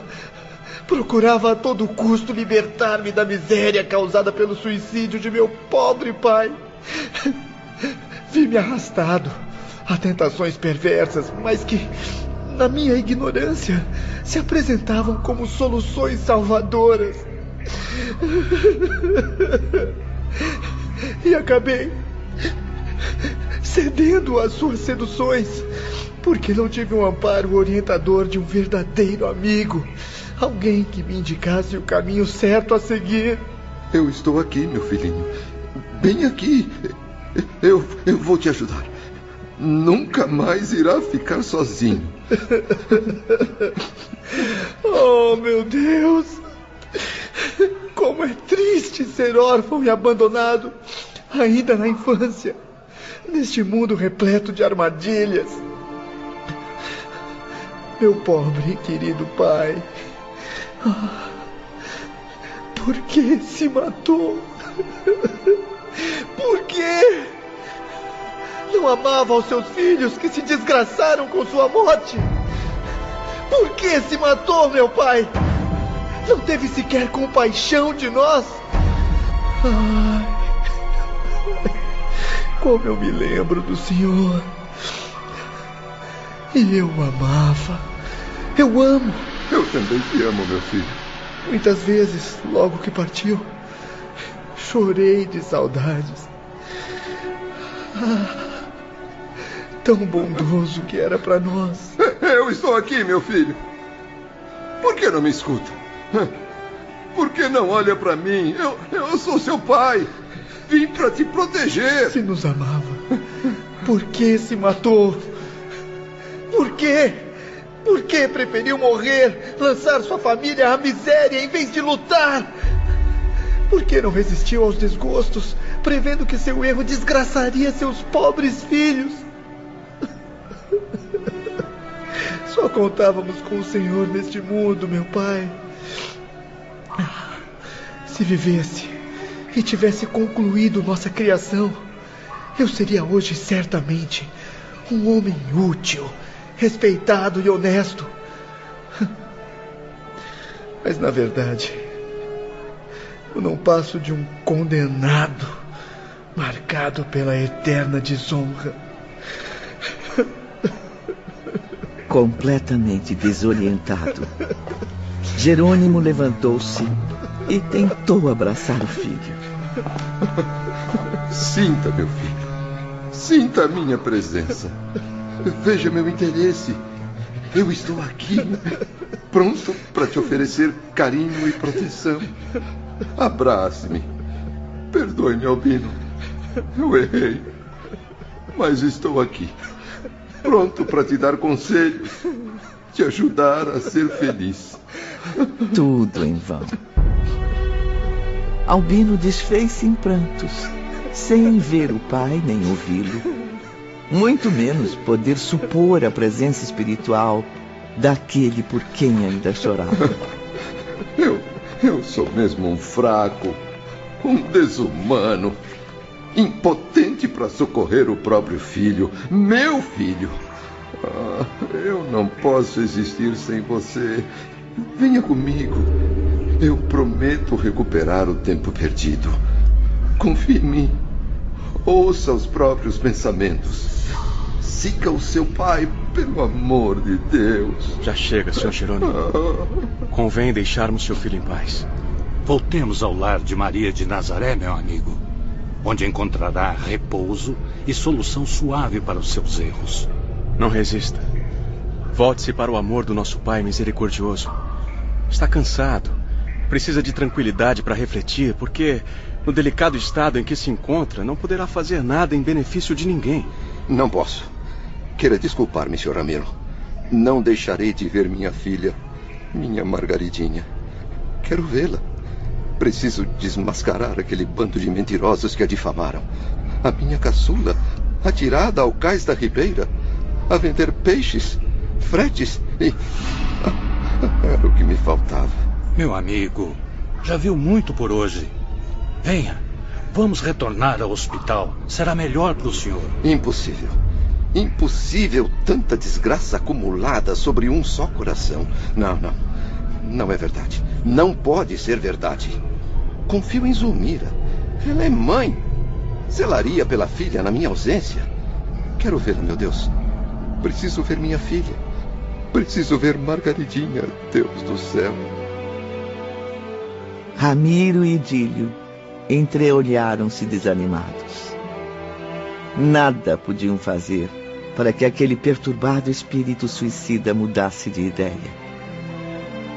Deixaram, mais uma vez, que o livre-arbítrio ditasse os rumos de mais uma surpreendente experiência.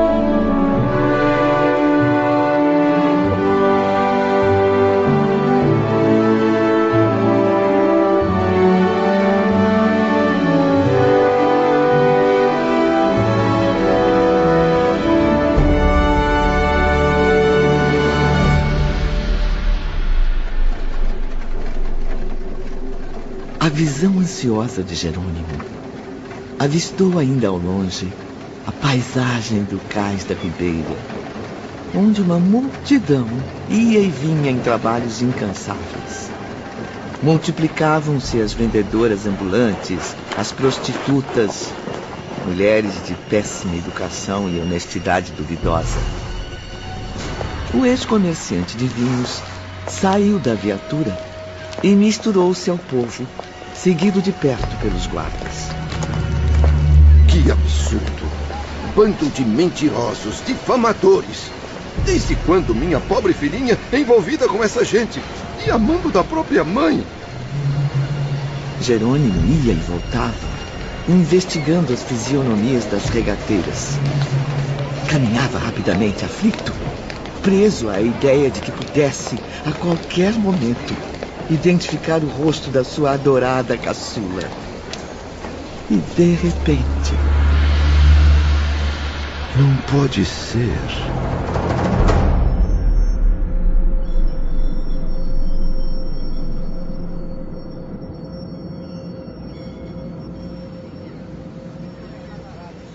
Sua ladra! Não respeita nem a própria mãe! Venha cá! Onde está o meu dinheiro? Eu não roubei nada!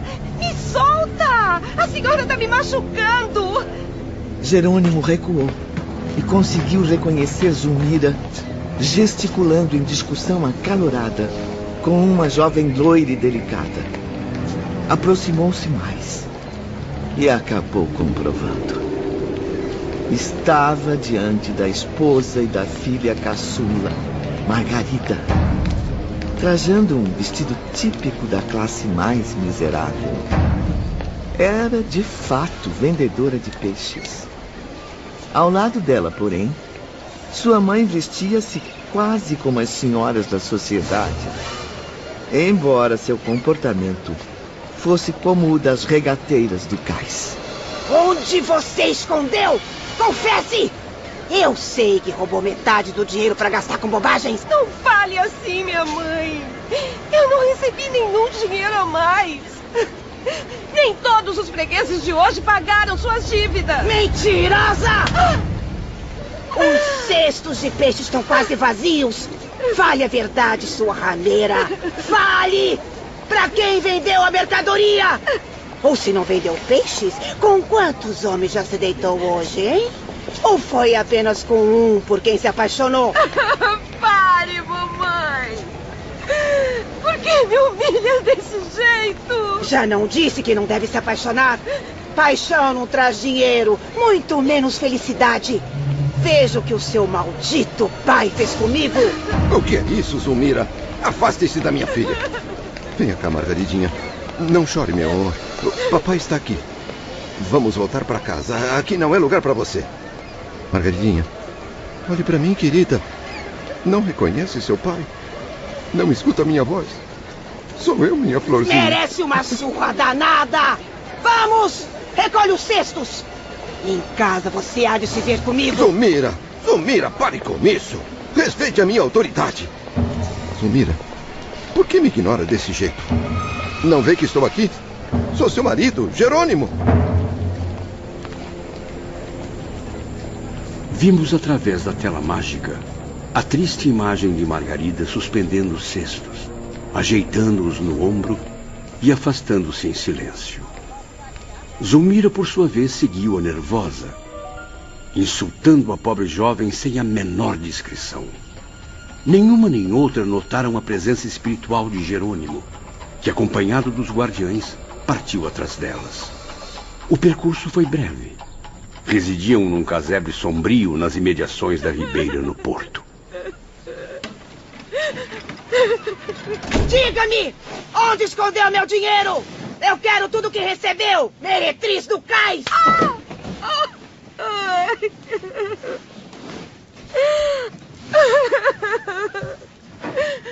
Não faça isso, minha mãe!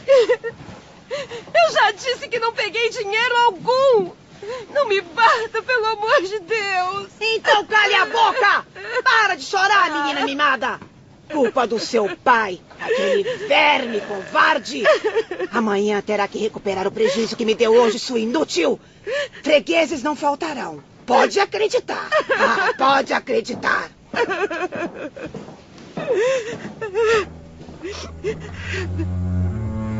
A jovem ficou só, chorando profundamente.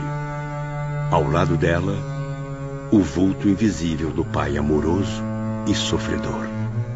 Meu Deus, nada posso fazer para socorrê-lo. Ah, como queria abraçar você, minha filhinha. Confortar suas lágrimas. Pedir-lhe perdão. A comoção tomou conta de todos que estavam na enfermaria do Hospital Maria de Nazaré, no mundo espiritual. Enquanto o Dr. Roberto esclarecia-nos sobre o intenso drama vivido pela jovem Margarida na Terra. Meus amigos, eis o resumo de uma vida marcada pelo sofrimento e pela desilusão.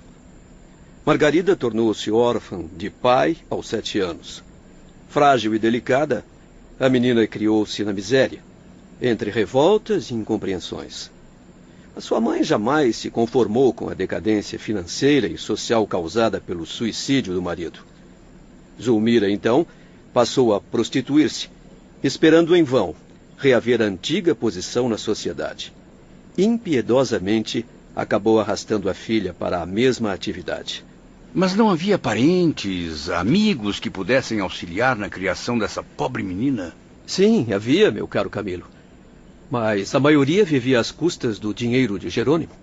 Quando viram sua esposa e os filhos arruinados, simplesmente fecharam-lhes as portas como se não pertencessem mais àquela família. Miseráveis, desumanos. E o que aconteceu depois a Margaridinha? Bom, em defesa e sem conhecer as ciladas dos ambientes que a cercavam, a moça não resistiu. Apesar de não apresentar tendências para viver aquelas cruéis situações, Margarida passou a trabalhar exaustivamente no cais da Ribeira, de onde tirava recursos para ela e a mãe não passarem fome. E a mãe? Nunca teve um pingo de compaixão? Não, infelizmente. Passou a viver somente para os próprios caprichos. Agenciava fretes, vendas variadas, negócios nem sempre honestos, empregando na sua execução a força e a juventude atraente da filha. Zulmira escravizava a caçula, apoderando-se dos lucros e das vantagens para si mesma. Quanta crueldade, meu Deus. Mas a, a menina nunca reagia? Raramente, meu amigo. Inexperiente, tímida e ingênua, não saberia agir em defesa própria conservava-se submissa à mãe exploradora. Voltando ao ambiente miserável, onde viviam Margarida e Zulmira, vemos agora Jerônimo de joelhos aos pés da filha. Nessa humilhante posição de culpa, ele recebeu o supremo castigo que as consequências do suicídio causaram à sua consciência. Infelizmente, Ivone, o drama vivido pela pobre Margaridinha é cada vez mais comum na sociedade atual. Diariamente, pais inconscientes e inconsequentes fogem à responsabilidade de guias da família, onde mães vaidosas e levianas envolvem-se nas paixões mais pervertidas. E enquanto Zulmira não voltava ao casebre com novas agressões e injúrias, a caçula de Jerônimo pensou no pai, sem perceber sua presença invisível. Que falta me faz, oh meu papai querido. Lembro-me tanto do senhor. E mesmo com tanto sofrimento, jamais me esqueci da sua bondade. Quantos males o destino teria me poupado, meu pai se não tivesse desistido de velar pelos seus filhos até o final, suicidando-se.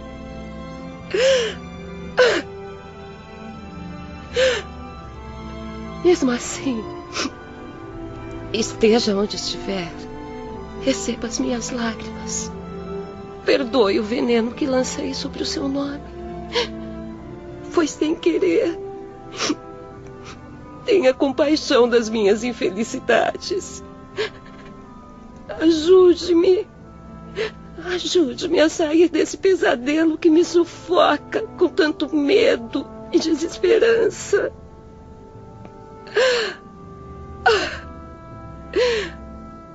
Dê-me coragem, papai.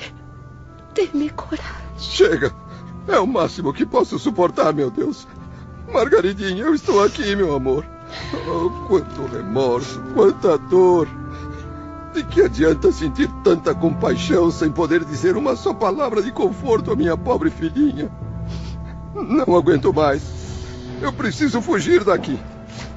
Saiam da minha frente, eu não suporto mais. Deixem-me sair daqui. Ramiro imediatamente fez um sinal aos lanceiros para que protegessem Jerônimo de uma possível fuga. Edílio, afaste-o daqui agora. Pobre menina, tão bela quanto sofrida. Ramiro, que foi pai e teve uma filha muito amada, porém ainda mais infeliz que Margarida, aproximou-se carinhosamente, pousando suas mãos protetoras sobre a testa da jovem, transmitiu-lhe suaves fluidos magnéticos, encorajadores e confortantes.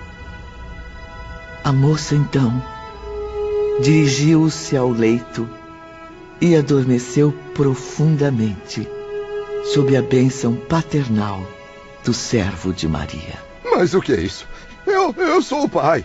Sou eu quem devo socorrê-la. Deixe-me ajudá-la. Chega de loucura, Jerônimo. Atingiu o máximo de desobediência que podemos tolerar. Não poderá fazer nada por seus filhos enquanto não conquistar as qualidades para isso. Mas, mas eu não posso abandoná-los assim, Ramiro. Não entende que seus filhos, passando agora por duras provações, se entregariam fatalmente ao suicídio como o senhor? Por acaso deseja mesmo ficar junto deles, influenciando suas mentes indefesas com suas vibrações nocivas, de espírito ainda não esclarecido e perturbado? Jamais, jamais.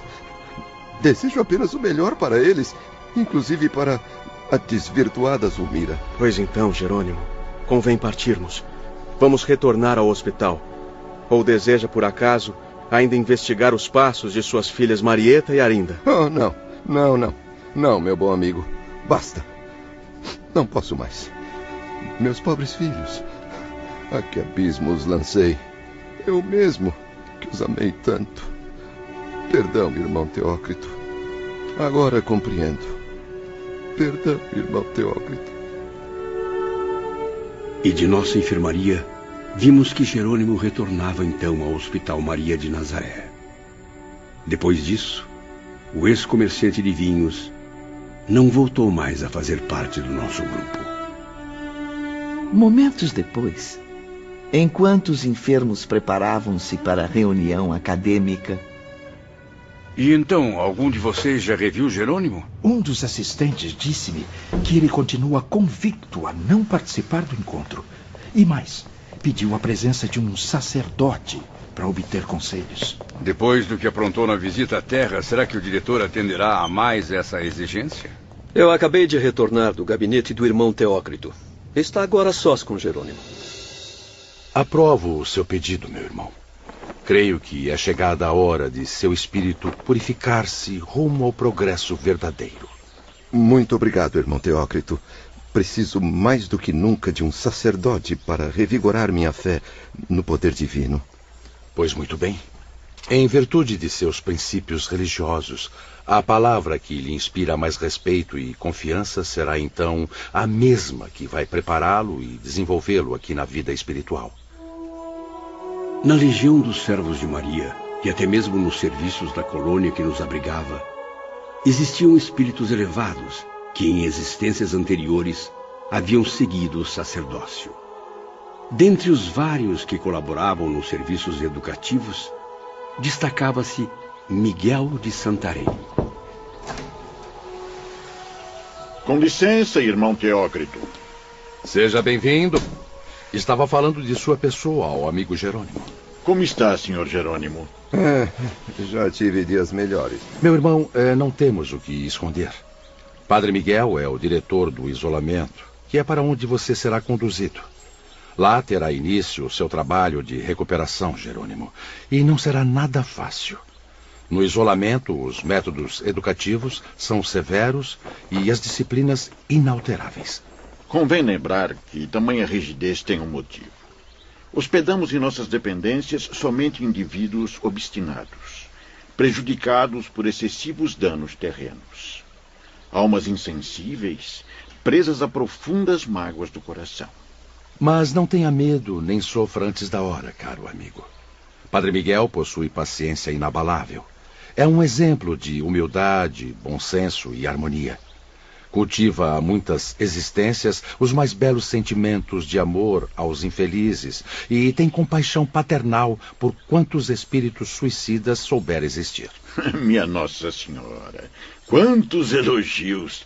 Será mesmo sobre mim que o irmão está falando? Ah, e é bem-humorado também. Além de sacerdote, ainda é filósofo, psicólogo e cientista. Em vida passada, chegou até a cursar doutrinas secretas na Índia. Certamente que o nome Miguel não veio de lá. Se estou bem informado, recebeu este nome em sua última migração terrestre, passada em Portugal. Bem informado como sempre, irmão Teócrito. E então, Jerônimo, preparado? Espero que sim, meus amigos. Pois está, a partir de agora, entregue a este operário de Jesus. Boa sorte, meu irmão.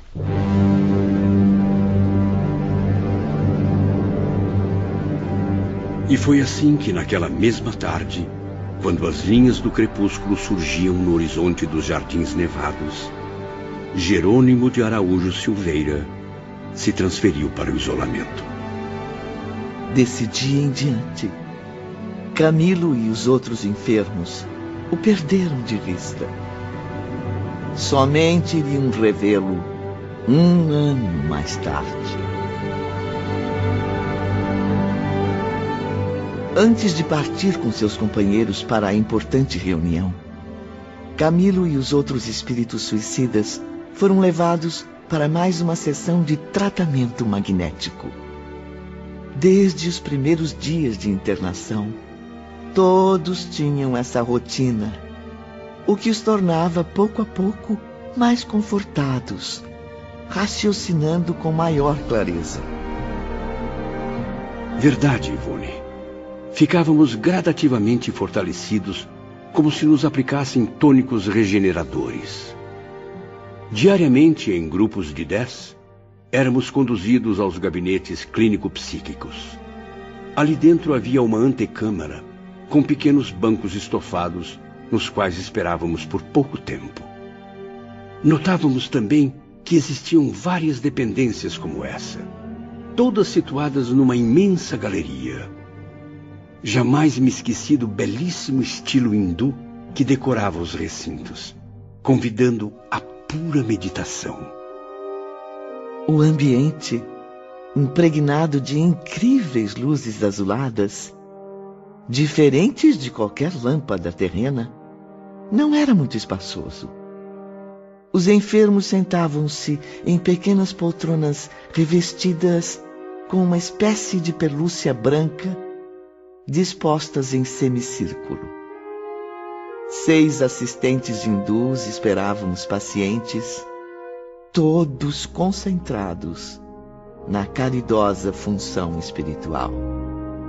No começo, essas cerimônias rodeadas de mistério deixavam-nos intrigados. Não conhecíamos psiquistas indianos em Portugal. Muito menos tivemos acesso a estudos e exames transcendentais. Naqueles momentos extraordinários, porém, ficávamos sob a total dependência de uma falange de iniciados orientais. Era estranho, Ivone. Afinal, enquanto homens encarnados, não acreditávamos que eles existissem. Imaginávamos que fossem apenas figuras místicas e lendárias. O ambiente. Ah, o ambiente. Eu chego a sentir o aroma da unção religiosa que pairava no ar. Um aroma que atuava poderosamente sobre as mentes dos enfermos, imprimindo experiências profundas em seus espíritos, fazendo-os quase sonhar. Em estado quase inconsciente, éramos organizados em semicírculos formados pelas pequenas poltronas brancas. Cinco desses médicos espirituais ficavam atrás. O sexto colocava-se à frente, como se fechasse o círculo. Com os braços cruzados e a expressão atenta, o operante hindu expelia forças mentais caridosas que invadiam nossos corações atormentados. Suas preces atravessavam o nosso pensamento, devassavam nosso caráter, examinando nossa personalidade a fim de decidirem qual a melhor forma de corrigi-la. Era como um cirurgião que investiga as vísceras do doente para localizar a doença e combatê-la. Nossos erros, tentações, descrenças, violências e covardias vinham à tona, como estiletes afiados penetrando nossa alma. Os atos do passado, todos eles, voltavam à presença de Camilo nitidamente impressos em seu próprio espírito. No fundo de seus corações, todos sofriam a mesma sensação. Queriam fugir da vergonha exposta diante de testemunhas tão nobres e respeitáveis. Ao fim de alguns minutos, porém, suspendiam a operação. Despertávamos todos e as tristes sombras do passado eram apagadas da nossa visão. Em seguida, o líder dos operadores espirituais aproximava-se e espalmava as mãos sobre nossas cabeças, juntamente com os cinco demais assistentes. E espíritos suicidas, ainda presos à carne que éramos, recebíamos fluidos beneficentes para corrigir nossas impressões de fome e de sede. Além de deixar para trás a sensação de frio cadavérico, atenuar os vícios sexuais, o álcool e o fumo, cujos efeitos produziam intensos desequilíbrios em seus sentidos espirituais. Ainda éramos estimulados a educar nossas mentes para nos livrar de um terrível hábito: socorrermos a nós próprios. Sim, era frequente observar os companheiros enfermos debatendo-se, tentando estancar hemorragias, desfazer-se das cordas presas ao pescoço, bem como os afogados, bracejando contra marés invisíveis. E havia figuras ainda mais hediondas, curvando-se descontroladas para recolher fragmentos do próprio corpo carnal. Essas eu raramente as via. Tais gestos reproduzidos desde o momento do suicídio, quando o instinto humano desperta o impulso primitivo de salvamento, haviam se tornado um torturante vício nervoso. E era necessário que os servos de Maria interferissem diretamente, impondo-lhes seu caridoso amor, para combater essa anormalidade coletiva. Para isso, enquanto erguiam as mãos sobre nossas cabeças, envolvendo-as em ondas magnéticas, os irmãos operadores murmuravam: Lembrai-vos de que já não sois homens, sois espíritos. Ao afastar-vos daqui, não deveis pensar a não ser na vossa qualidade de alma imortal. A quem não mais devem afetar as anomalias do envoltório físico carnal. Sois espíritos. E será como espíritos que devereis prosseguir a marcha progressiva nos planos espirituais.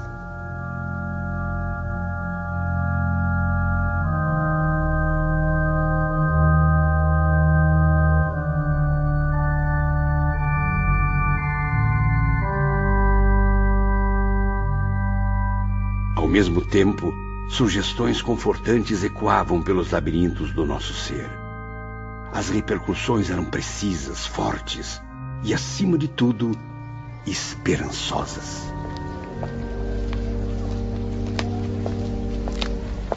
Boa tarde, Sr. Camilo. Noto pelo seu semblante que a sessão magnética de hoje lhe fez muito bem. Ah, certamente, Dr. Roberto. É sempre uma experiência valiosa. Vamos entrar. A assembleia irá começar em breve. Ao entrar na antessala, Camilo sentiu um arrepio de horror. Ah, desculpe-me, Camilo, esqueci de avisar. Para esta reunião foram convidados enfermos de todos os departamentos. As figuras apavorantes do Vale Sinistro. Pensei que nunca mais fosse encontrá-las. Se bem que é estranho. Parecem menos agressivas. Assim como estão o senhor e seus companheiros de enfermaria. Embora os senhores possam ser qualificados como arrependidos e, por isso mesmo, receptivos às nossas orientações. E onde permanecem essas criaturas asquerosas? Como percebe, Sr. Belarmino, a maioria continua animalizada, seja pelo caráter inferior ou pela brutalidade do suicídio cometido. Essas almas não têm raciocínio suficiente para compreender as imposições da vida espiritual. Ocupam o asilo do manicômio por várias conveniências, sobretudo porque precisam ficar longe da visão dos outros enfermos. O que considero bastante justo. A presença desses indivíduos é repugnante. Além disso, se ficarem em contato com os outros, podem causar desarmonia, prejudicar a serenidade necessária ao restabelecimento. Senhores, podemos entrar agora no salão de assembleias. E essas coisas também estão convidadas, Joel? Certamente, meu irmão. O irmão Teócrito aguarda a todos. Acompanhados pelo Dr. Roberto e por Joel, Camilo e os demais pacientes da enfermaria entraram no vasto salão. Por aqui, por favor, queiram vir comigo. Muito obrigado. Me acompanhe. Ah, mas que situação patética. Nunca pensei que fosse morrer e viver para presenciar cena tão ridícula. Tem razão. Chega a ser mesmo estranho, professor Belarmino. Centenas de espíritos suicidas ao mesmo tempo esforçando-se para corrigir os cacoetes. Vejam, estão lá os afogados, os retalhados, os que despencaram de grandes alturas, todos gesticulando de acordo com os reflexos de seu ato brutal. Pois então somos todos ridículos, nobre Belarmino. Há quanto tempo comprime os próprios pulsos a fim de estancar o sangue? E quando percebe o gesto, estapeia as próprias mãos censurando-as. E o senhor, Visconde Camilo, acabou de colocar a mão sobre o ouvido direito. E, ao lembrar-se do mau hábito, abaixou-a rapidamente. o mais ridículo é que essas criaturas nem são tão diferentes de nós e ainda conseguem rir de si mesmas. Como dizem, meu caro Mário Sobral, às vezes rir é o melhor remédio. Aliás, Mário, essa sua tosse constante bem me parece mais um cacuete. Ou por acaso acha que ainda está com a corda no pescoço? Bem, tudo não passa de um desabafo, meus irmãos. Não é confortante ter a noção de que os efeitos físicos do suicídio já não devem ser mais sentidos? Pois então, sorriam. Sorriam uns para os outros. Felicitem-se, amigos, pelo alívio recebido. Agora todos sabem que já não devem mais sentir as velhas impressões. A estranha cena, da qual agora também participam, é um bálsamo para seus espíritos. Existe melhor cura para o sofrimento do que espantar o choro com o riso.